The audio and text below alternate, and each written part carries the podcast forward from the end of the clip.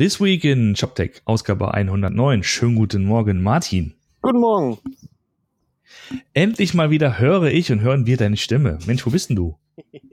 Ich äh, sitze gerade auf Mallorca in einer wunderschönen Finkeanlage und äh, genieße das Wetter. Das war die letzten Tage, ging so einigermaßen. Heute ist wirklich schön. Äh, morgen es leider schon wieder zurück. Aber ich dachte mir, für dich finde ich auf jeden Fall noch mal eine Viertelstunde. Oh, Dankeschön. Ist auch schön, man, äh, man hört so im Hintergrund die, die, Natur. Ja, ja, wir haben, sind hier umgeben von Hühnern, Schafen, ein Pferd. Es ist alles da. Auch prima. Ähm, wir werden auch gleich noch ein Bild äh, posten, das du da eben geschossen hast. Das ist ein sehr entspanntes äh, Podcasting-Ambiente, was du da hast. Sehr chillig. Auf jeden Fall. So, wir haben eben schon kurz gesprochen und festgestellt, dass du nicht ganz die Woche sozusagen verpasst hast, ne? also durchaus weißt, was, was gelaufen ist, denn es war eigentlich auch was los. Ne? Das ist ja tatsächlich diese Woche mal wieder ein bisschen mehr, bisschen mehr, was man, was man erzählen kann. Auf jeden Fall. Äh, wir haben, äh, das ist glaube ich sogar schon letzte Woche gewesen, äh, dass die Info nämlich rauskam, dass Instagram, äh, wo wir neulich drüber geredet haben, ich muss, ich, wir müssen noch mal gucken, in welcher Ausgabe das war. Wo ja, wir uns ja auch so ich ja, glaube 102 oder 103 oder so, kann, äh, muss man noch ja. verlinken. Ähm, wo ja Instagram mit diesem ähm, ähm, Tagging-Feature daherkam. Das heißt, dass du Produkte innerhalb eines Bildes äh, in deinem Instagram-Profil halt taggen konntest und dann halt wirklich mit äh, Deep Link in den Shop und auch schon Produktinformationen, Preisen und so weiter. Und klammheimlich haben sie jetzt auch eine, eine Payment-Integration gestartet. Das heißt, du kannst ähm, deine Kredit- oder Credit- oder Debitcard, wie die Amerikaner das so schön nennen, ähm, halt verlinken. Und das ist wohl, wird wohl gerade getestet, teilweise in den USA, einige auch schon in UK. Und die, äh, die primäre Idee ist wohl erstmal, das Richtung Booking zu machen äh, oder zu benutzen. Das heißt, wenn du irgendwelche Hotels oder Tickets oder irgendwelche ähm, Behandlungen bei deinem, äh, bei dem Friseur deines deiner Wahl buchen möchtest, dass du es quasi darüber direkt abrechnen kannst. Das heißt, es ist noch nichts mit äh, Adressen, keine Versandadressen, keine Rechnungsadressen und so weiter, sondern im Moment wirklich nur die reinen Zahlungsinformationen. Ähm, aber es geht dann natürlich schon in die Richtung, die du damals ja auch präferiert hast. Das mhm. heißt, dass es wirklich einen kompletten seamless äh, Ansatz geben wird. Du äh, kannst halt das Produkt sehen, äh, drauf tappen, einfach nur Buy with Instagram oder sowas dann klicken und äh, dann kriegst du es nach Hause geschickt. Genau. Genau, also ohne, ohne Medienbruch einfach sofort in der App. Das ist ja natürlich genau das, was man, was man will. Und das ist ein schöner erster Schritt, ne? Also wenn man, wenn man einfach das mit dem Payment mal, mal hinbekommt. Und dann wäre der nächste Schritt ja irgendwann mal vielleicht wirklich äh, Lieferadresse, um das entsprechend auch, um was verschicken zu können. Auf jeden Fall, auf jeden Fall. Und da sind wir mal gespannt, wie sie das jetzt noch weiterbauen wollen. Also ähm, ich bin da immer noch nicht hundertprozentig von überzeugt. Ich sehe ich sehe aber den Weg dahin. Äh, es wird halt sehr spannend, wie sie dann diesen ganzen ja, ähm, Post-Purchase Bereich abbilden. Also wie, wie du es mit Retouren handelst, äh, wo kriegst du deine ganzen äh, ähm, Notifications her? Also wenn zum Beispiel dein Produkt dann auf die Reise geht, äh, versandt wird, gibt es dann eine Notification in Instagram oder gibt es eine ganz normale Mail, so wie es heute auch oftmals der Fall ist und solche Sachen. Ähm, das wird das wird dann sehr interessant zu beobachten sein, was sie sich dafür dann ausdenken. Ja, und, und wie und ob sie partnern. Ne? Also aktuell ist es ja, glaube ich, so, dass sie mit, äh, mit Shopify zum Beispiel partnern. Mhm. Und ich meine mit, auch mit, mit X-Demandware, glaube ich auch, dass du sozusagen dann ähm, diese Shops, die du halt dann da baust, an, an Instagram anbinden kannst und eben diesen, diesen Absprung hinbekommst und dann in dem äh, Shopify äh, zum Beispiel äh, Checkout landest. Ja, ja. So, ändern würden, wäre die Frage, ob, also wie man das dann den Leuten verklickert. Das ist auf einmal ne, ja. äh, anders. Und ähm, da sind wir mal schön beim, beim zweiten Thema, bei, bei Shopify. Es gab ja nämlich eine, es gab die, die weltweite, die große Unite-Konferenz in Toronto diese Woche. Ja. Hatte letzte Woche kurz mit Hagen drüber gesprochen. Ähm, und der war ja auch da. Schönen Gruß. Und bei Shopify gab es eine, ja, sag's, ja, Produktneuerung, sage ich mal. Sowas wie, es gibt eine neue Marketing-Suite, also man kann mehr Kampagnen machen. Es gibt so ein, wie habe ich wie hieß das nochmal gleich? Das muss man eben sehen, das ich das im Kopf. Äh, Tap and Chip heißt das genau, so ein, so ein, äh, Lesegerät für Kreditkarten für den lokalen Handel. Weil nämlich Shopify sagt, es gibt keine Retail-Apocalypse, ganz im Gegenteil, der stationäre Handel wächst und wächst und gedeiht in den USA und, und weltweit, deswegen gibt es eben halt auch die Unterstützung äh, für den lokalen Handel, also der, der Shopify einsetzt. ja. Muss man sich halt gut überlegen, wie man das sinnvoll miteinander verbindet. Ich habe auch gelesen, es sind inzwischen schon 600.000 Händler weltweit, die auf Shopify setzen. Also das ist schon eine sehr stolze Zahl. Da sind auch viele Daten, äh, die du dann benutzen kannst, um daraus wirklich abzulesen äh, äh, oder auch gewisse Trends abzusehen. Genau. Ja, und ich gehe auch davon aus, dass die Jungs so schlau sind, diese Daten auch zu benutzen und ja. das Beste daraus machen. Ja, klar ist ja natürlich, dass wir nicht von riesengroßen, äh, ich sag mal, ähm, Kaufhäusern und Warenhäusern reden, die sowas einsetzen werden, vermutlich, sondern sind eher wahrscheinlich so kleine, dedizierte, inhabergeführte Geschäfte und da wird sich wohl, also da werden sich wohl eine Zielgruppe oder wird sich eine Zielgruppe finden lassen oder ist eine Zielgruppe da, die nach wie vor gerne lokal einkauft. Und, äh, Absolut. Äh, genau. Dazu habe ich ein bisschen was geschrieben. Da war unter anderem auch ähm, Justin Trudeau ähm, auf der Bühne. Ein bisschen ja. Politik-Glamour sozusagen. Ähm, der natürlich auch darüber gesprochen hat, wie dann so eine Plattform wie Shopify zum Beispiel dann auch das Unternehmertum äh, stärkt und und da geht es natürlich auch um Kanada, ne? weil es ist ein kanadisches Unternehmen, hat man nicht so auf dem, auf dem Schirm. Das äh, war sozusagen noch so ein bisschen das, das Highlight mit Tobi Lüttke, also dem, dem, dem Gründer von Shopify und Justin Trudeau. Ich musste gucken, dass ich nicht Justin Bieber schreibe eben im Blog. auf der Bühne. genau. Nee, aber ich finde, ich finde es auch ein starkes Zeichen. Also, dass sich, äh, da sieht man auch, welche, welche Relevanz äh, so, so ein äh, Shop-Anbieter inzwischen haben kann. Dass sich selbst, äh, gut, Justin Trudeau ist sicherlich ein Politiker einer, einer ganz anderen Marke und Liga, also der sich auch eher äh, auf so etwas versteht und auch äh, weiß, was das, was sowas bringen kann. Aber da sieht man halt auch, wie so ein Softwareanbieter ähm, was, was das für ein, für ein politisches Schwergewicht auch sein kann, dass da selbst so, so ein Premierminister von Kanada, und das ist jetzt nicht irgendein, ich meine, das ist ein G8-Staat, also ist, äh, ist, jetzt schon, schon nicht ganz klein, ähm, dass der sich die Zeit dafür nimmt und dann auf so einer, auf so einer Entwicklerkonferenz sich hinsetzt und erklärt, wie wichtig das für das, für das eigene Land ist. Das äh, zeigt, glaube ich, auch schon den Stellenwert. Ja, absolut. Mal sehen, wann Angela Merkel bei Commerce vorbeikommt. so, man ist ja, man ist ja vom Kanzleramt, dann kannst du die U-Bahn nehmen bis zum Alex und dann mit der Ring, weiß nicht, die Ringbahn geht dann auch nicht, nee, egal, aber irgendwann bist du dann in Köln und kannst dann. Ganz knapp. Das Ganz ist so knapp. Der, der Wahlberliner versucht hier seine ÖPNV-Kenntnisse auszupacken. Ja, aber hat, ist daran gescheitert. Ähm, obwohl ich es immer sehr schätze, äh, in Berlin unterwegs zu sein mit der, mit der, mit den, mit der Bahn, mit dem. Ich auch, ich auch.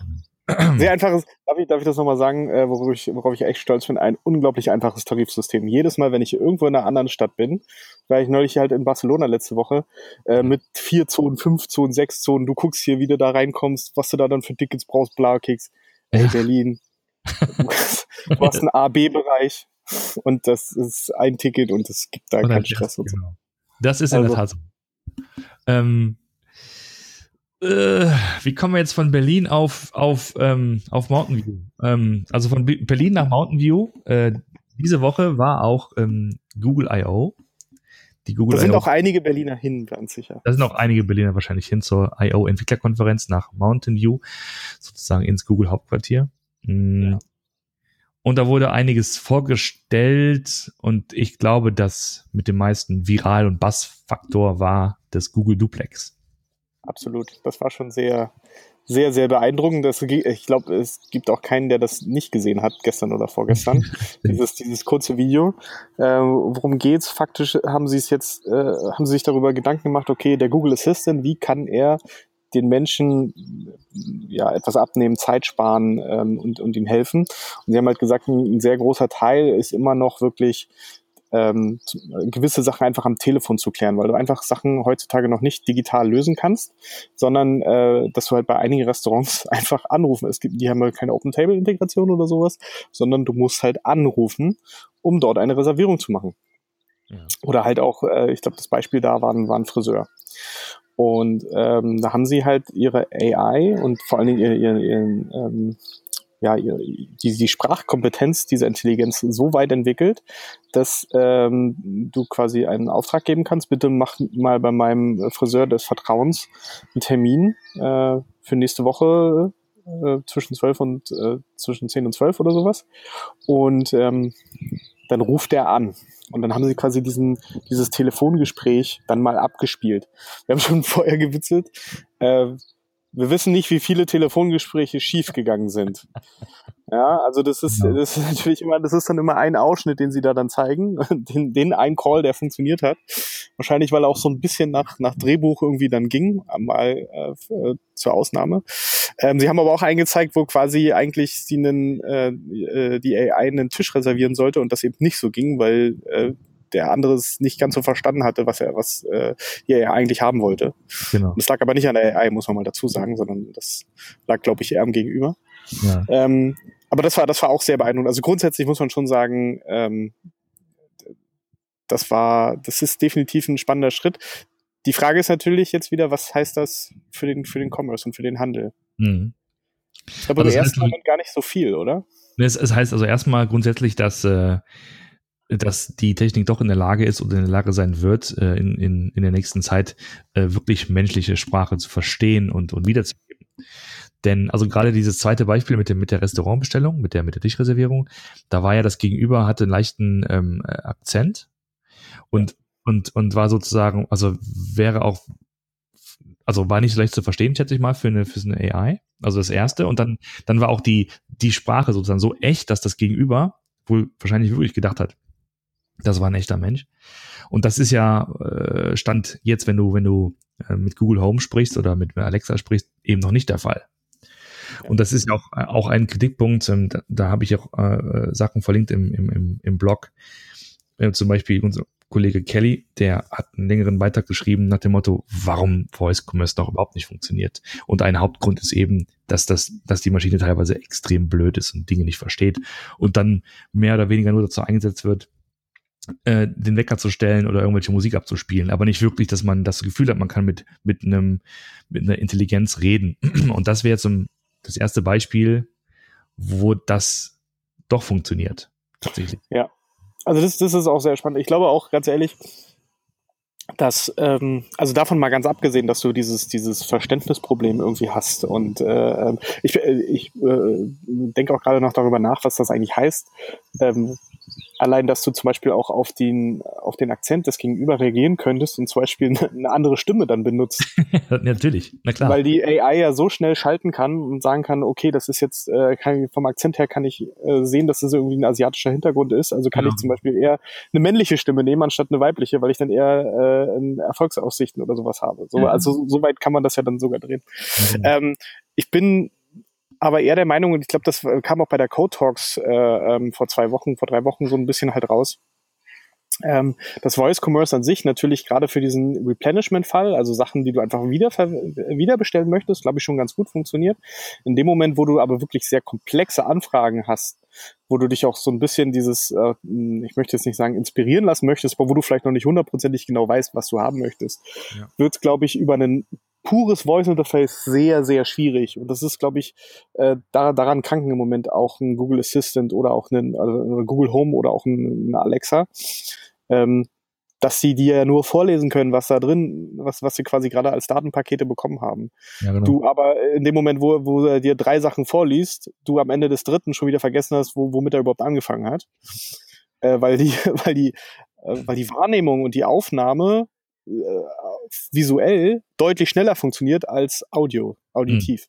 Mhm. Und ähm, deswegen bin ich zum Beispiel sehr gespannt, was sowas wie, wie so ein Echo Show, was man damit halt alles machen kann in Zukunft. Weil das mhm. ist, glaube ich, so, äh, wenn du wirklich quasi Kommandos äh, ähm, über Audio rausgibst, das kann, glaube ich, sehr gut funktionieren, aber du wahrscheinlich gerade, wenn es um den Shopping-Case gibt, du eher dir Sachen anzeigen lassen möchtest, anstatt dass du sie dir vorlesen lassen möchtest. Ja, absolut.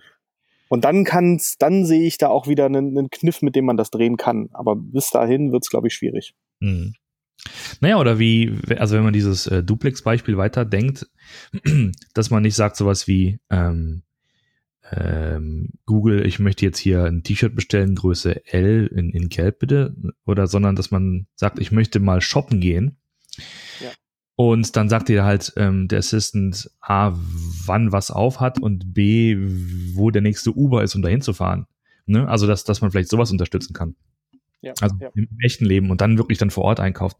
Und ähm, was du sagst, eben von wegen Replenishment, das weiß nicht, ob wir schon mal gesprochen haben, aber also wenn es wirklich darum geht zu sagen, ich brauche neues Klopapier, ich brauche neue Zahnpasta oder so, dann ganz ehrlich, dann muss es doch auch möglich sein, dass man sowas eh automatisch bekommt und nicht extra sagen muss. Ja, das also, kann weißt du, durchaus sein. Ja, das, das ist